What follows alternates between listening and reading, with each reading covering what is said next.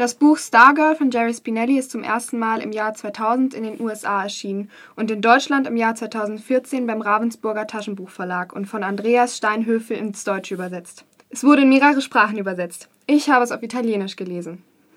Schon nach ein paar Wochen, seitdem die Hauptperson Stargirl an die Schule gekommen ist, kommen die wahren Gesichter der Schüler zum Vorschein. Auch die weniger schön. Die Überschrift in der regionalen Zeitung lautet In der Oberstufe bricht der Individualismus aus. Als Stargirl zum ersten Mal in der Oberstufe von Mika erscheint, sind alle geschockt. Davon, wie sie auftritt und sich bewegt. Sie singt und tanzt, singt für andere Geburtstagslieder, geht auf fremde Beerdigungen und weint, hat immer eine Ratte dabei und eine Ukulele und trägt lange bunte Röcke. Ich lese eine ganz kurze Stelle aus dem Buch vor. Wir wollten uns von ihr abgrenzen, sie in irgendeine Schublade einordnen, in denen wir selbst steckten. Aber mehr als komisch, merkwürdig oder durchgeknallt fiel uns nicht ein. Ihr Verhalten brachte uns völlig aus dem Takt. Ein einziges Wort schien in der wolkenlosen Himmel über der Schule zu hängen. Hä? Alles, was sie tat, schien Hilary Kimball zu bestätigen. Sie ist nicht echt. Sie ist nicht echt. Und jeden Abend im Bett dachte ich an sie, während der Mond durch mein Fenster schien. Ich hätte die Jalousien herunterlassen können, dann wäre es dunkler gewesen und das Einschlafen wäre mir leichter gefallen. Doch das tat ich nie. In dieser von Mond beschienenen Stunde entwickelte ich ein Gefühl für die Andersseitigkeit der Dinge. Das Mondlicht löste ein angenehmes Gefühl in mir aus, gerade so, als herrschte nicht das Gegenteil vom Tag, sondern dessen geheime, verborgene Seite, wo Märchenhaftes über mein schneeweißes Laken schnurrte wie eine schwarze, aus der Wüste kommende Katze. Es war in einer dieser Nachtmondstunden, dass mir klar wurde, wie falsch Hilary Kimball lag. Stargirl war echt. Und dann habe ich noch eine schöne Stelle, die mir sehr gut gefallen hat. Genau. Während des ganzen Tages hatte Stargirl Münzen fallen lassen. Ein Penny hier, ein Nickel dort, auf den Gehsteig geworfen, auf ein Fensterbrett oder eine Sitzbank gelegt. Sogar Viertel-Dollar-Stücke. Ich kann Kleingeld nicht leiden, sagt sie. Es klimpert so rum. Weißt du eigentlich, wie viel du im Jahr wegwirfst? sage ich. Hast du je das Gesicht von einem Kind gesehen, das ein Penny auf dem Gehsteig findet? sagt sie.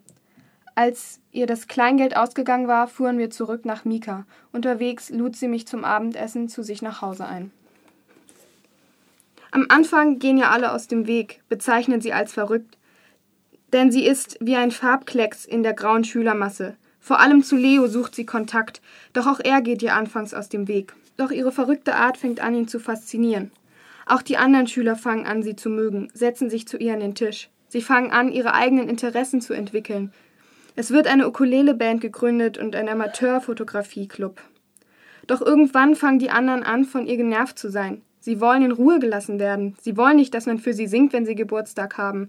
Oder dass Stargirl sich immer über alles und jeden freut und für alles immer ein Reim parat hat. Als Leo sich dazu durchringt, Stargirl in seine eigene Sendung Hot Seat einzuladen, in der er und Kevin einmal im Monat Schüler interviewen, eskaliert die Situation. Jetzt lese ich noch eine Stelle vor. Stimmt irgendwas nicht mit deinem Namen, den deine Eltern dir gegeben haben? Stargirl wandte sich Jennifer langsam zu. Sie lächelte. Nein, das war ein guter Name. Wie lautete er? Susan. Warum hast du ihn abgelegt? Weil ich mich nicht mehr als Susan gefühlt habe. Also hast du Susan einfach sausen lassen und dich Stargirl getauft? Nein, immer noch das Lächeln. Nein? Pocket Mouse. Was? Ich habe mich Pocket Mouse genannt, sagte Stargirl leichthin. Danach Moody P, dann Hully Gully, dann Stargirl. Damon Ricky schnappte Jennifer St. John das Mikrofon weg. Und was kommt als nächstes? Hundehaufen? Oh, oh, dachte ich, jetzt geht's los. Kevin schaltete sich ein. Also, du legst dir immer dann einen neuen Namen zu, wenn dir der alte nicht gefällt? Wenn er nicht mehr zu mir passt.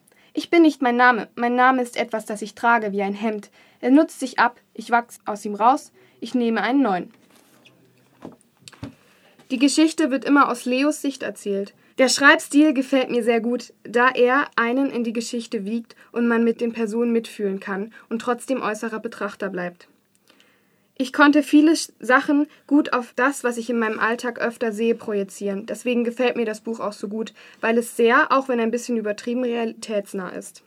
Jetzt, wo ich das Buch noch einmal überflogen habe, mag ich den Charakter von Leo nicht mehr besonders, aber dafür den von Stargirl umso mehr.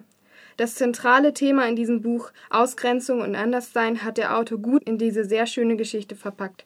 Ich glaube, er will uns damit sagen, dass man immer versuchen sollte, man selbst zu sein.